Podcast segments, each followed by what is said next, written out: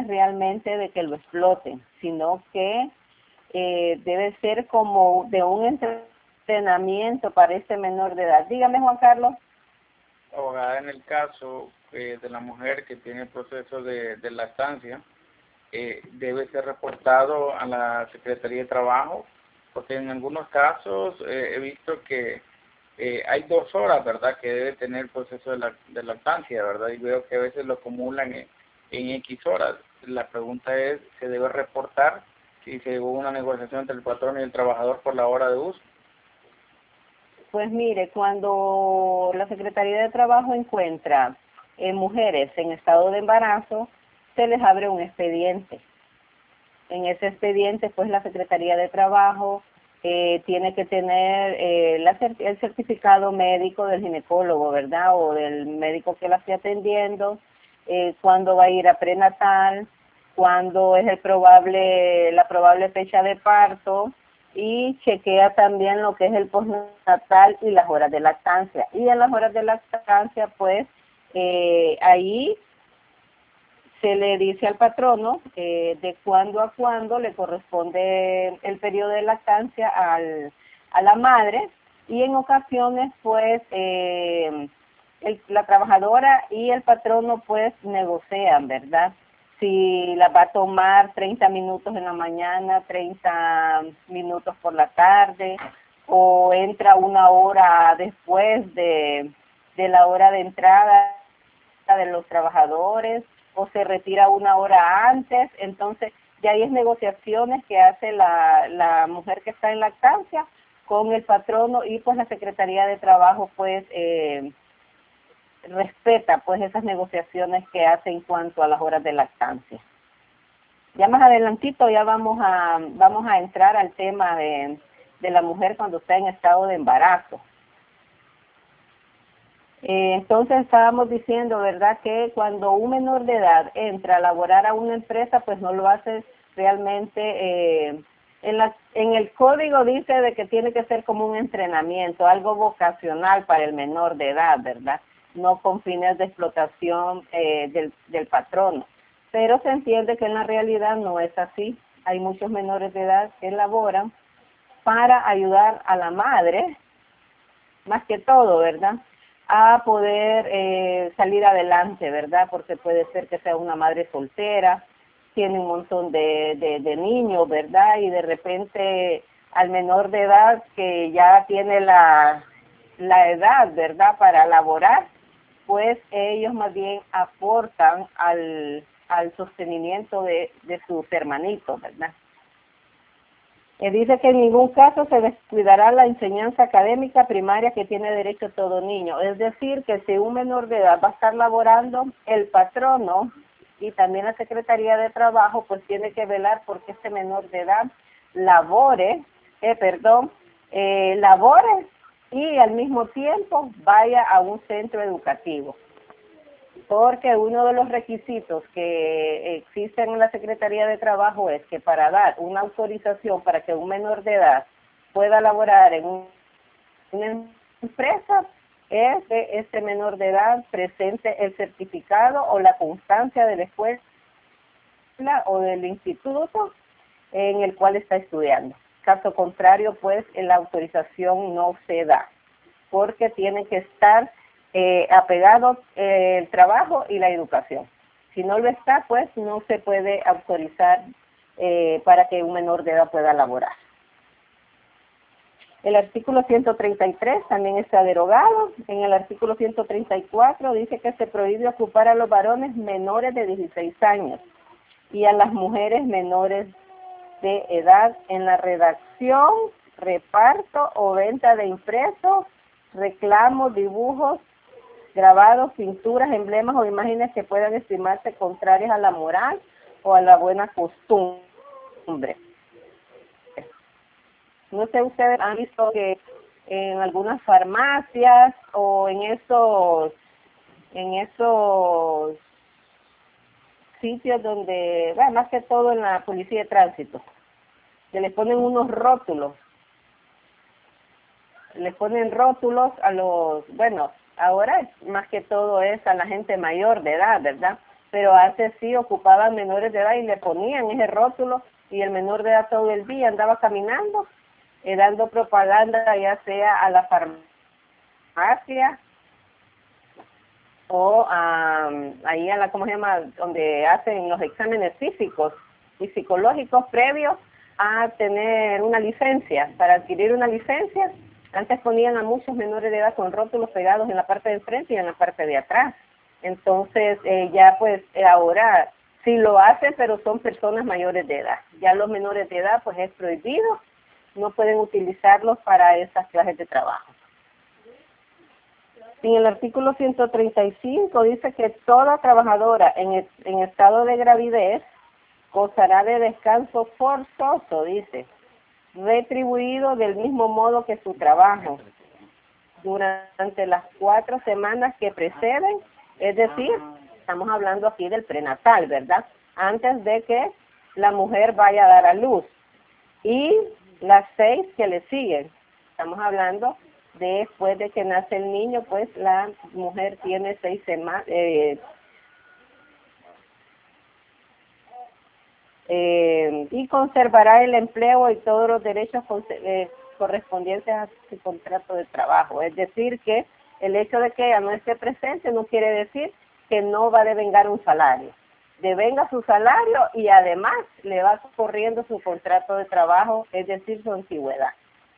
Ahí no es que va a decir el patrón, no, no, como vos te fuiste y vos te fuiste en tal fecha, te pagué, pero hasta ahí te voy a, hasta el día que te retiraste a tu prenatal, hasta ahí quedó tu contrato de trabajo. No es así. Dígame, Juan Carlos. En el caso de las empresas, yo sé que por lo común la empresa lo que hace cuando está afiliada al Seguro Social, reporta la incapacidad y el Seguro Social le retorna el pago. En este caso, ya, sea, ya sea la empresa o al trabajador pero mi consulta es la siguiente, para en base de que una empresa no esté afiliada al Seguro Social, eh, ¿cómo ustedes eh, validan ese aspecto de, que se ejecuta el pago por parte de la Secretaría de, Trabajo? Bueno, se le pregunta, como en el caso de que los patronos no, no están afiliados al Seguro Social, pues al patrono le corresponde el, el total, el 100%, ¿verdad? Tiene que cubrir el patrón, ¿no? eh, por concepto de, de las incapacidades, ¿verdad? Que pudiera tener un trabajador y en este caso la mujer que, que está en este estado de gravidez. Eh, se le pregunta si en efecto se le ha dado, se le han, se le ha pagado su salario. Pero en el caso... Porque la mujer en el, en el prenatal, ¿sí? Dígame. Disculpa. En el caso que, digamos, la empresa no esté afiliada al Seguro Social, y hayan llegado a un acuerdo entre eh, la empleada y el patrono a solo cancelarle una fracción del salario o que en su defecto tal vez no le cancele ese salario, en este caso la, la empleada puede reportar al Ministerio de Trabajo para que ejecute una acción a través de un inspector o cuál sería el proceso a realizar, ya sea si Exactamente. Se lo manifestó pues la trabajadora eh, se presenta a la Secretaría de Trabajo pues y manifiesta de que en efecto el patrono no le ha pagado, por decir así, su prenatal, vaya, su prenatal. Y entonces eh, la Secretaría procede a darle un inspector de trabajo para que acompañe a la empleada y se presenten a la empresa para solicitarle el pago inmediato de este dinero a, para la... Eh, eh, empleada que el natal. Al igual también que el postnatal, ¿verdad? También igual es el mismo. Es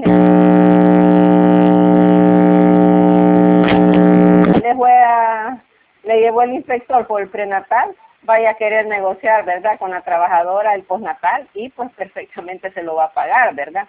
En ese caso, cuando los patronos no pagan seguro social, le corresponde al patrono hacerse cargo del 100% de todo lo que corresponde a incapacidades por enfermedad o por alguna eh, alguna mm, enfermedad profesional que el trabajador adquiera futuro, ¿va? por la clase de trabajo que desempeña en la empresa. Abogada, en el caso de las empresas, perdón por la tanta preguntadera, en el caso de las empresas... No, no, no se preocupe que pues la lógica indica que deberían de estar afiliadas al Seguro Social para beneficio de, sus trabajadores, ¿verdad? Pero es las empresas o, o, en este caso pues emprendedores que están afiliados. En este caso eh, no hay alguna alguna penalidad o algún seguimiento por parte de la Secretaría de Trabajo ante las empresas que no están afiliadas. Pues mire, el primer procedimiento que hace la Secretaría de Trabajo es hacer eh, inspecciones de asesoría técnica. ¿Con qué objetivo? Con el objetivo de eh, decirle al patrono y verificar qué, en qué está fallando el patrono realmente, ¿verdad? Entonces el inspector le manifiesta cuáles son las violaciones que este patrono está haciendo y por lo tanto eh, se retira el inspector y le manda un informe, un informe técnico de la inspección que se ha hecho y le da un, un tiempo prudencial para que este patrono pueda subsanar, ¿verdad?, todo lo malo que está haciendo. Luego de eso, eh, llega, se llega el tiempo y el inspector vuelve a llegar a la empresa. Si mira que reincide, entonces el inspector ahí en ese caso ya después manda un emplazamiento y ahí ya manda un emplazamiento eh, en el cual le da para que subsane nuevamente las, eh, las violaciones que está haciendo y pues si en el primer caso le dio unos 10 días, en este caso solo le va a dar 5 días. Solo le va a dar 5 días, porque la ley nos habla de 3 a un mes, que es el plazo que se le puede dar a los patronos para que puedan subsanar las violaciones laborales que están haciendo en la empresa. Si este patrón sigue reincidiendo, ya el inspector solicita el procedimiento sancionador y ahí al patrono va una audiencia de descargo.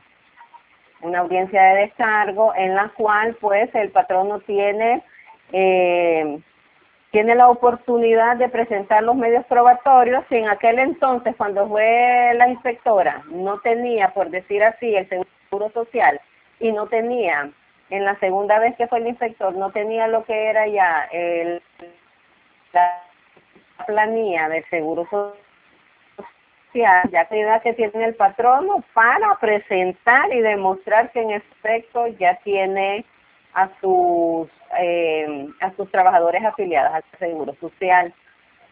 Si en esa audiencia de descargo el patrono no presenta nada, créame que son 100 mil de multa que le va a imponer la Secretaría de Trabajo al patrono. Y tiene que pagarlo sí o sí. ¿Por qué? Porque si el siguiente año él necesita presentarse al azar para sacar un nuevo permiso de operación, si necesita ir a la municipalidad a sacar también el permiso de la solvencia y todo de la empresa, créame que todo va a estar bloqueado y mientras este patrono no cancele eso en la Tesorería General de la República, créame que no va a poder ningún permiso fiscal ni municipal en ese año. Y acarrea con eso, acarrea con eso y mientras no pague, no va a poder hacer ninguna clase de, de trámite. Y usted sabe que conlleva que, es, que las empresas no declaren, ¿verdad?, en, en. Vienen multas también. Entonces no creo que un patrono pues quiera, ¿verdad?, que estar acarreando con eso siempre. Y es una manera de que los malos hábitos que tenían los patronos anteriormente pues puedan ya hacer bien las cosas, ¿verdad? puedan hacer bien las cosas y dejen de estar violentando los derechos a los trabajadores. Todo lo que es eh, cuestiones de que no tienen valor monetario en, en una empresa, por decir así, estar inscrito en el Seguro Social, eh, que más no tener eh, organizada la Comisión Mixta de Higiene y Seguridad, créanme que esas cosas, malos tratos hacia los hacia los trabajadores, un acoso sexual, un acoso laboral, ese acarrea aparte de eh, multa eh, monetaria, también acarrea eh, a una cuestión penal, ¿verdad? Que la Secretaría o el inspector, cuando mire que exista una, un acoso laboral y sexual al mismo tiempo dentro de una empresa, pues el inspector de trabajo está en toda la obligación de reportar esto al Ministerio Público, presentar un informe y que el Ministerio Público pues ya cargue la acción penal, ¿verdad? Para ese patrono que, que está cometiendo esta clase de, de delito, ¿va? Eh, todas estas cuestiones son 100 mil empiras de multa. El no tener un reglamento interno son 240 mil de multa.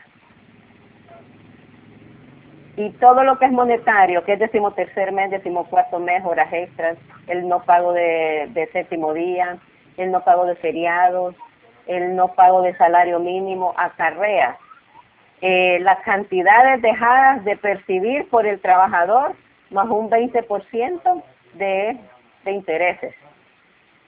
Oiga bien, de intereses. La primera vez un 20, ¿va? Si reincide, un 30. Ya estamos hablando 30 más 20, 50, ¿va?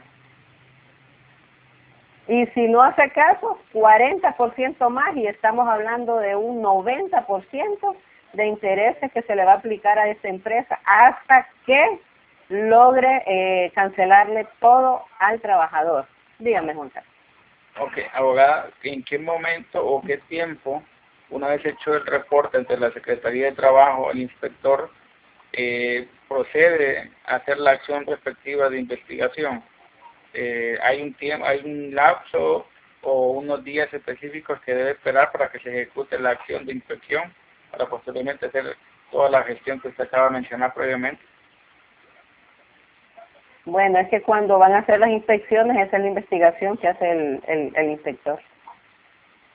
Pero hay un tiempo. Ahí donde cuando, respuesta, cuando van a hacer la inspección, ya teoría técnica, el, el trámite no tiene tiempo, no tiene tiempo, sí. No tiene tiempo porque, si bien es cierto, a la empresa se le puede dar entre 3 a 30 días para que subsane eh, las violaciones que viene cometiendo con el empleado, pero el inspector de trabajo, si subsana a los 30 días, termina, pero si no subsana, se le sigue el proceso, se le va a seguir un proceso. Imagine que el inspector pide al jefe eh, que se inicie el procedimiento sancionador se le da eh, de recibido y se le da el otorgamiento, ¿verdad? Para el procedimiento sancionador se inicia. Se manda una citación para una audiencia de descargo. Viene la audiencia de descargo. Si no hay medios probatorios,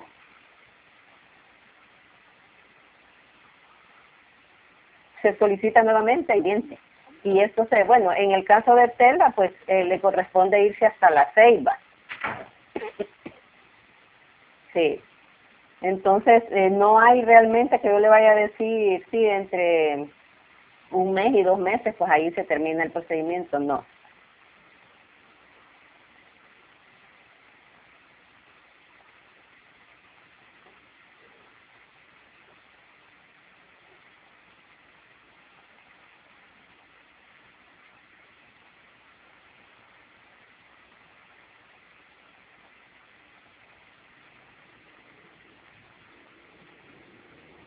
Dígame, don Luis. Buenas tardes, abogada. es que necesito ahí una, no sé cómo, cómo se puede considerar una situación que le voy a presentar. Mire, conozco un ex empleado, él laboró cuatro años. Los primeros dos años el contrato se hicieron así, de que un mes lo nombraban a él eh, directamente, con su nombre y todo, a él estaba laborando, pero el siguiente mes le decían, hoy vamos a vamos a quitar su nombre y vamos a poner eh, de otro de otro de otra persona pero esa persona que nombraban después no era que trabajaba ahí en la empresa, el que seguía laborando siempre era el, primero que le estoy. Así estuvo durante dos años. Un mes como que trabajaba él, el siguiente el otro. pero el otro que le, explico es él nunca trabajó. Pero él seguía, seguía, eso sí que sí le pagaban a él, ¿verdad?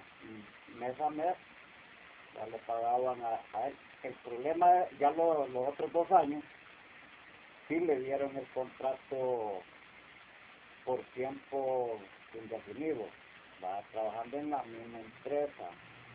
Entonces, la pregunta es, abogada, si esta persona los primeros dos años tendría derecho como a prestaciones, porque ya el, el, segundo periodo de los dos años consecutivos, pienso que ahí no hay problema, porque ya no le hicieron, no le siguieron haciendo ese mismo jueguito, que un, un el otro mes el otro, ¿verdad? y yo pienso que ahí los primeros dos años prácticamente son perdidos en cuestión de los beneficios para él. Bueno, eh, ¿cómo le pagan a él? ¿En efectivo, por medio de transferencias, cheques? Eh, el pago de él dicen que se lo proporcionaban por por como se le llama, ¿no? subsidio. Como subsidio. en un renglón pero... subsidio, pero en cheque. Ah, bueno, ese es un medio, ese es un medio probatorio para él acreditar que en efecto eh, él está elaborando ha elaborado siempre, independientemente del nombre que le escriban en el contrato, ese es un medio probatorio a favor del trabajador. ¿Por qué? Porque con eso acredita que él todos los meses le cancelaban, le pagaban, ¿verdad? El problema de la empresa es que si aparece la persona que ponían en el contrato, también le va a sacar prestaciones. Más bien la empresa tiene problema ahí. ¿Por qué? el, empleado se presenta, va a la, a la Secretaría de Trabajo para acreditar ese extremo, para que lo deje bien claro, ¿verdad? Y le manifiesta así tal y como usted me lo manifiesta. Lo primero que le va a solicitar el inspector es, eh, presénteme los cheques.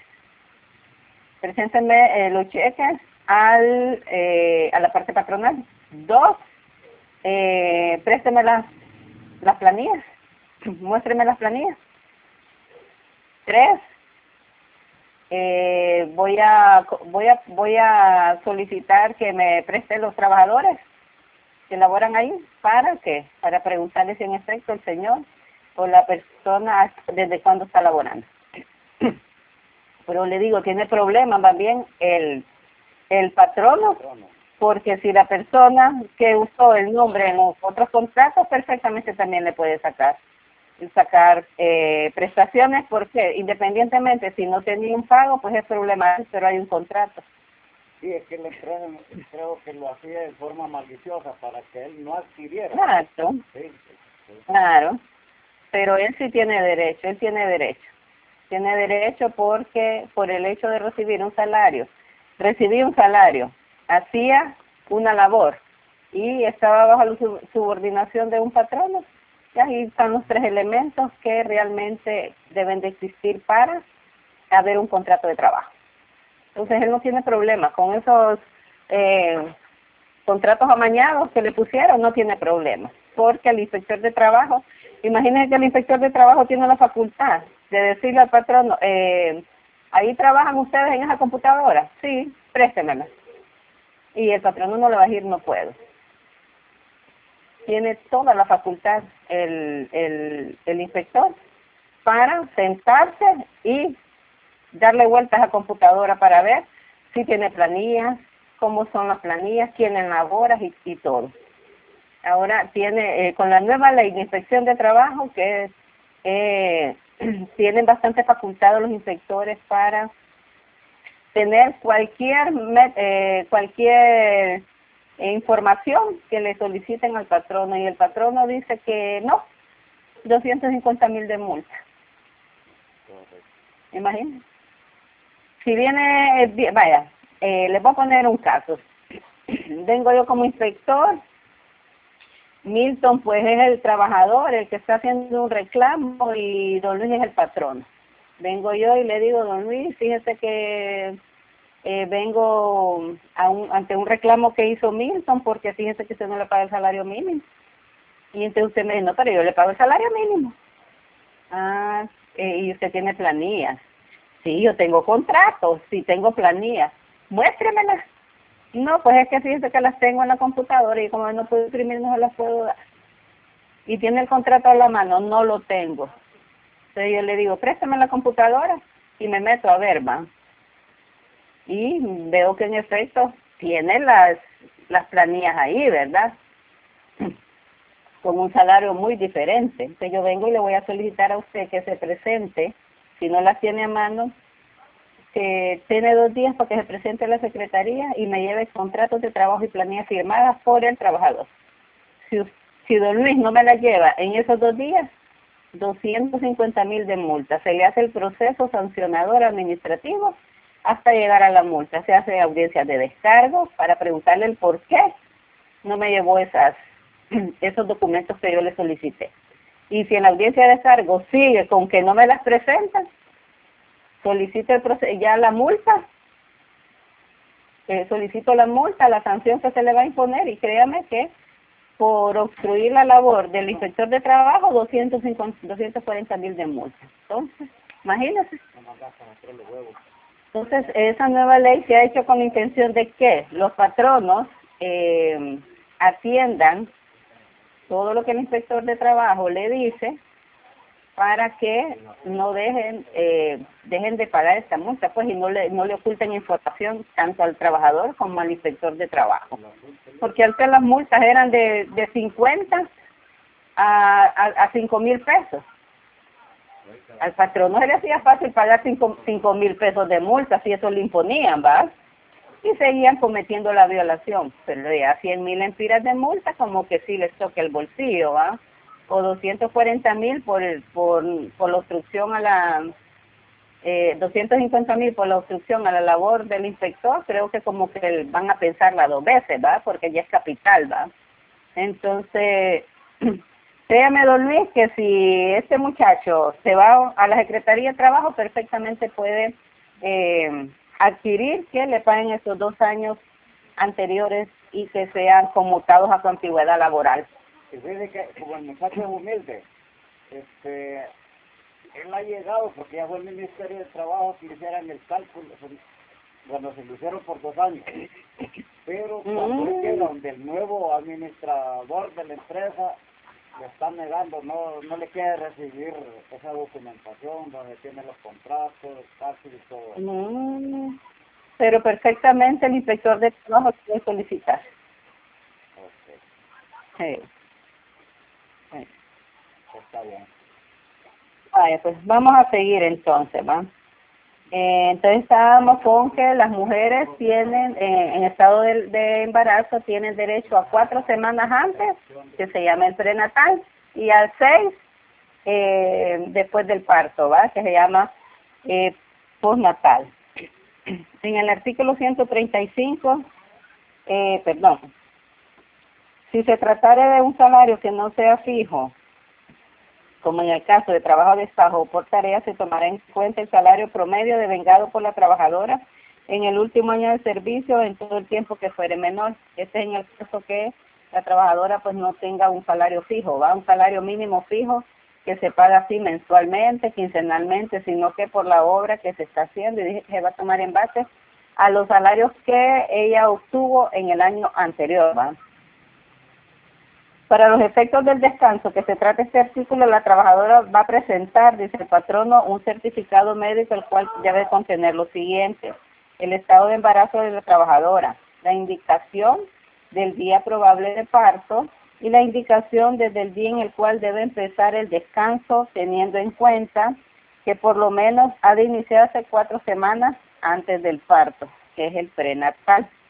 Todo médico que desempeñe algún cargo remunerado por el Estado o por sus instituciones deberá expedir gratuitamente ese certificado, es decir, que esta constancia la va a dar de manera gratuita el médico que esté laborando en cualquier institución del Estado, a cuya presentación el patrono dará un acuse de recibo para los efectos legales. Si alguien me ayuda con el 136, por favor.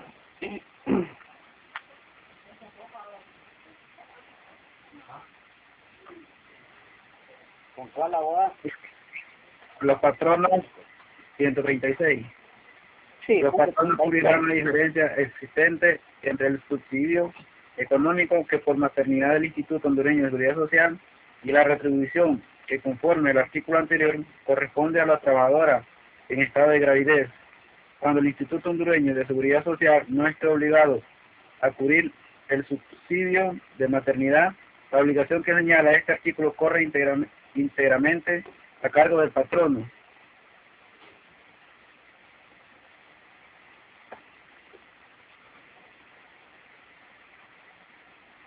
Aquí habla eh, lo que estábamos mencionando anteriormente en el caso de que el patrono no esté pagando el seguro social. Entonces le toca pagar íntegramente al patrono estos conceptos de prenatal, de postnatal también.